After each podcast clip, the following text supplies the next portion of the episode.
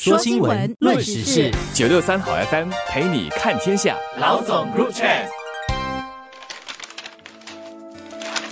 各位听众，大家好，我是新民日报的朱志伟。大家好，我是联合早报的郭丽娟。新加坡中医管理委员会正同卫生部审查及加强现有的监管框架，以识别更优秀的中医师来担起更重大的公共卫生责任。如支持健康 SG 计划，以中医治胃病的理念，带公众走向健康人生。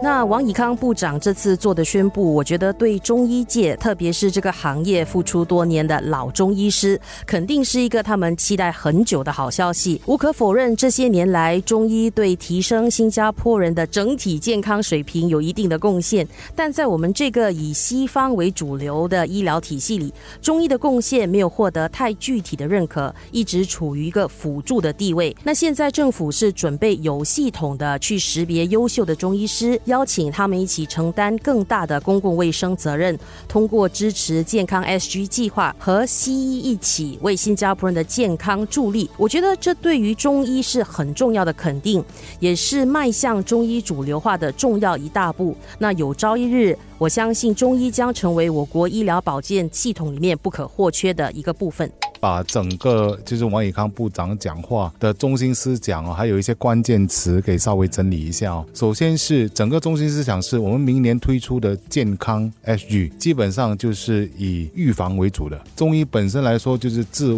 胃病的这个概念嘛，所以整个东西是契合的。然后部长的话呢，有几个关键的词哦，一个能照顾好人民的医疗体系，必须设法在中西医之间达到。求同存异的目标，因为两者各有长处。而二就是刚刚我提的，治未病一直是中医的重点，如今这更是西医和中医的共同责任。三，识别优秀的中医师来担起更重大的公共卫生责任。如支持健康 HG 计划，让他们扮演更重要的积极角色，而这也是对中医界的一个，我觉得是一个大的肯定。还有四，也是我觉得是蛮重要的一点。这个当然也不是第一次提，之前九月的时候，其实王以康部长有提过了。卫生部将推出中医师职业发展与薪酬的指导原则，也就是说要改善中医师们的整体的薪酬的水平。当然，也借此提高他们的整个中医在新加坡慢慢进入主流的一个计划。中医管理委员会和卫生部要如何有系统的去识别优秀、高素质的中医师，为健康 SG 助力？我相信这是中医界最关心的一件事了。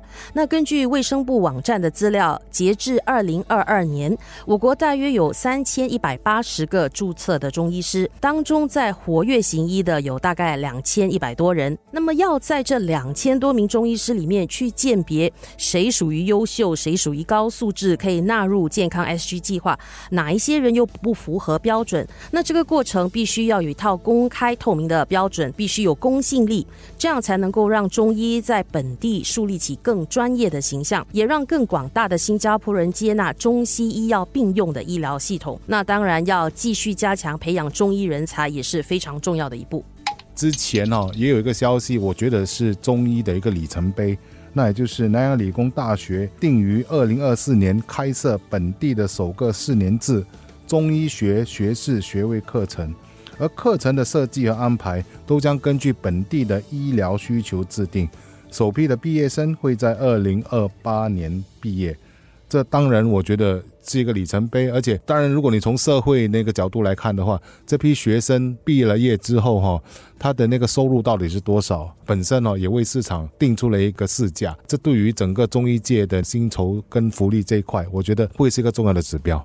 那日后当中医的疗程，例如针灸医疗和中医预防保健计划等等，可以正式被纳入健康 SG 计划的时候，这一定能够帮助更多新加坡人负担起中医的医疗费用。那因为现在的中医行业基本上是百花齐放嘛，有些中医机构为病人提供义诊、免费的施病赠药，让病人能够随意认捐就行了；一些医疗机构则是收取非常低廉的象征性收费。可是，在另一端，一些私人的中医集团的收费每次是几十元，甚至是上百元的。